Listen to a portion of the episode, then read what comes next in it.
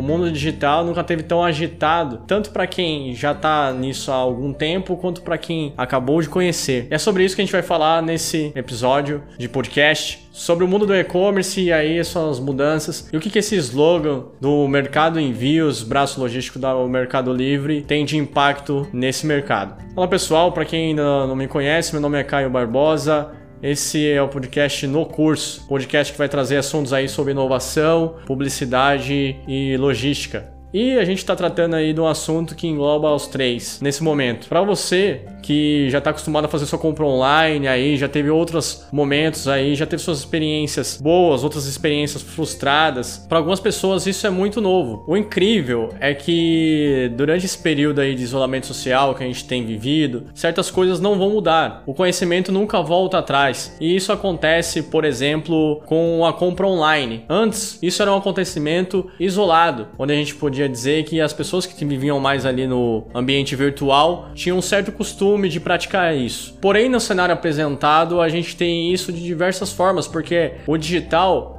não se tornou somente um passatempo, um hobby, uma alternativa. Ele se tornou o canal principal. Para exemplo disso, é, a gente teve ali a nossa parte de comunicação, que ficou muito por meio do digital, e a parte do nosso consumo. A gente pode dizer que as necessidades básicas que a gente teve que suprir por esse momento é, foram muito baseadas no digital, basicamente no marketplace. E se você não está acostumado com esse nome, trata-se de ir acostumando, porque eles vieram para ficar, não são de hoje que existem. Tem muitas plataformas que antes eram sites individuais de venda e agora se tratam de grandes plataformas de diversos tipos de comércio. Para a gente sentir o impacto da mudança dessa transformação que está tendo no comportamento do consumidor, durante o período de pandemia do coronavírus Covid-19, 7 milhões de brasileiros fizeram compras online pela primeira vez. E não é que fizeram algum outro tipo de compra online, não, é fizeram qualquer tipo de compra online pela primeira vez. Isso quer dizer,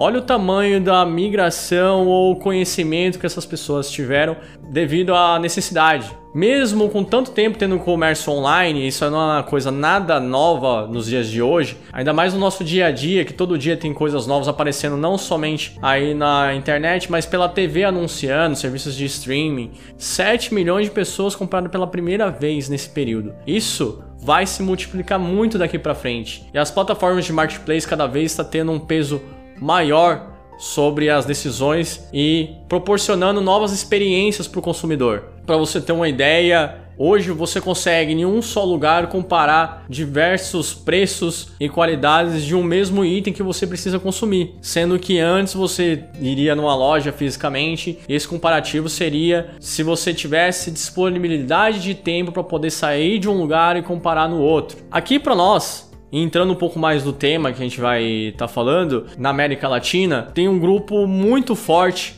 chamado Mercado Livre. E com certeza você já ouviu falar, já fez compras por lá, ou já pelo menos pesquisou o preço de alguma coisa. Ele é um grupo argentino e é o maior grupo eletrônico aqui da América Latina faz um certo tempo que vem movendo sua estratégia de comercialização de produtos e fazendo toda a parte de chamativo para o seu ecossistema. O foco do nosso assunto desse podcast é o mercado envios que é o braço logístico do Mercado Livre. No ano de 2020, um pouco na contramão do que algumas empresas poderiam ter por restrições aí até orçamentárias, o Mercado Envios, o Mercado Livre, né, decidiu investir no Brasil 4 bilhões na sua logística. Com destaque aí para o anúncio que tivemos em novembro da linha aérea do Mercado Livre, a Melier. O que é a Melier? É uma frente de inovação de transporte que o Mercado Livre traz para o Brasil, que não é diferente do que tem acontecido fora. Para vocês terem noção, o Mercado Livre fez compra de aviões que serão administrados por outras companhias aéreas para que essa logística aconteça da forma mais rápida possível. Isso não é estratégia nova,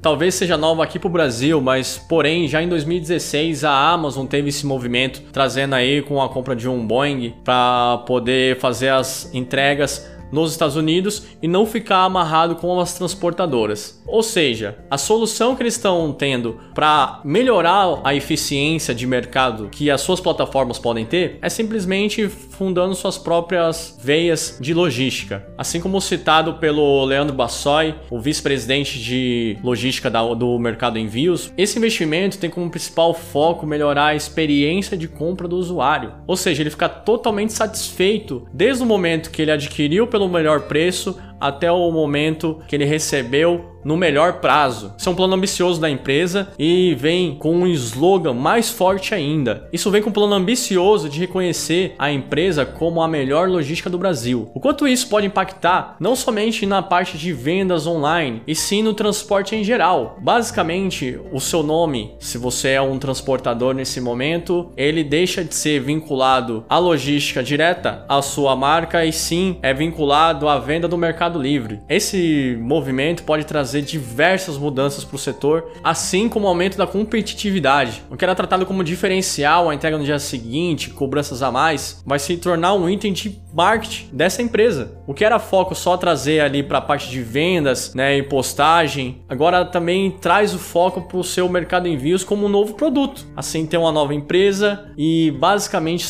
para você que como consumidor final ou pequeno varejista aí do, do interior, qual é o peso desse impacto. Mas se você tem um negócio próprio no interior, você sabe que você sempre perdeu de vender uma novidade de algum produto devido a ele estar na capital e as pessoas irem até lá e adquirir. Com essa mudança do Mercado Livre e essa proposta de logística que eles estão falando, simplesmente se ele tiver no marketplace, essa dificuldade de adquirir o produto em um tempo hábil, vamos dizer assim, para um evento ou a necessidade do consumidor digitar em até dois dias essa mercadoria, ele não tem necessidade de buscar até a capital ou até um grande centro de comercialização. Através da plataforma e através dessa logística, possibilita a alavancagem desses negócios no interior, tirando um pouco da barreira que a gente tem da distância. A logística não depende mais só de você fazer acontecer. Esse marketplace está proporcionando que isso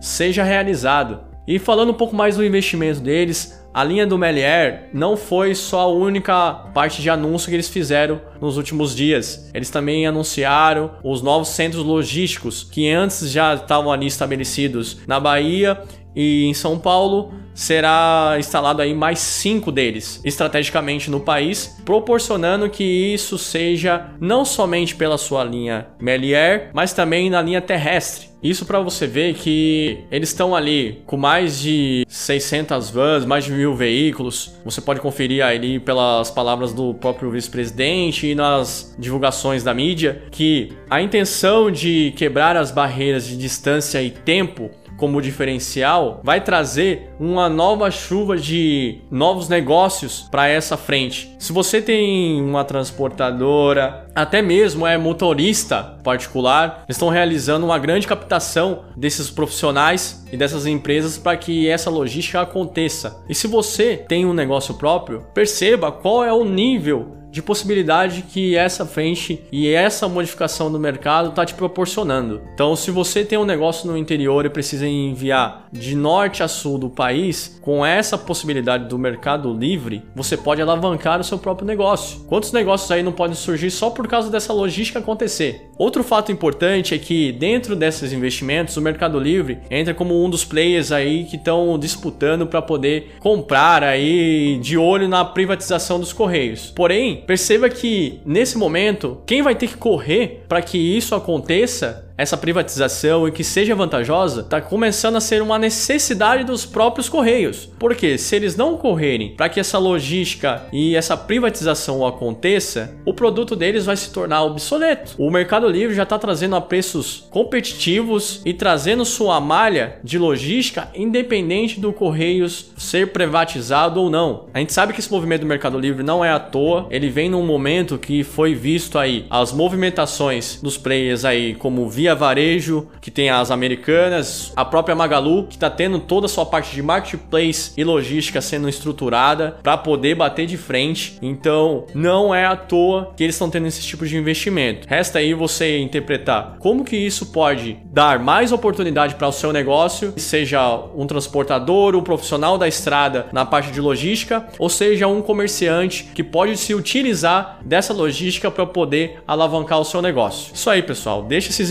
insights para vocês pensarem e até o próximo episódio aqui no No Curso.